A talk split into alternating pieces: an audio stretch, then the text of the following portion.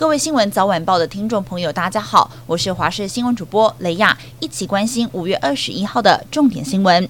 今年第二号台风马蛙在昨天下午生成，中央气象局表示，最快明天就会增强为中度台风。从预测路径图来看，三个模式都是朝着台湾靠近，但因为位置距离台湾还很远，路径变化很大，周二、周三才是关键。至于天气方面，明天梅雨季第四波锋面逐渐接近，晚上开始迎风面中南部地区不稳定，有对流发展，要严防较大雨势发生。到了星期三，各地天气才会逐渐回温。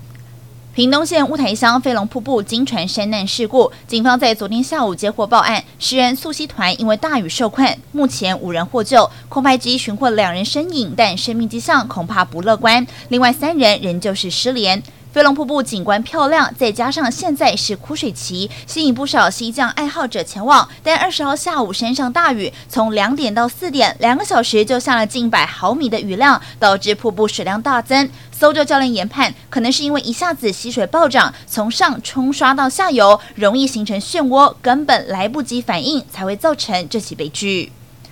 持续带您关心壮男大闹桃园市中坜区超商的后续情形。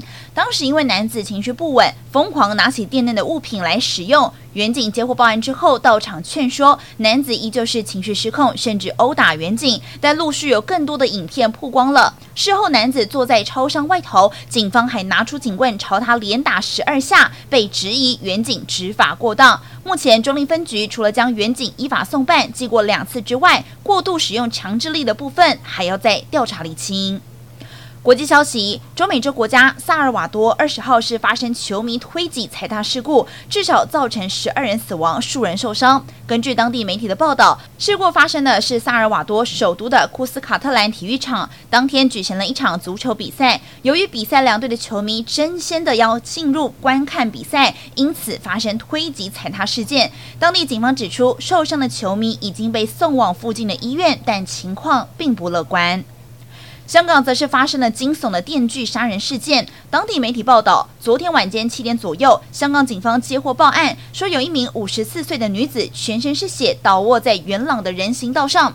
警方赶到现场之后，证实女子已经死亡，她的颈部跟背部都有刀伤，脸部还被严重毁容。警方还在附近发现染血的电锯跟刀子，怀疑可能是作案用的凶器。全案已经朝向谋杀案来侦办。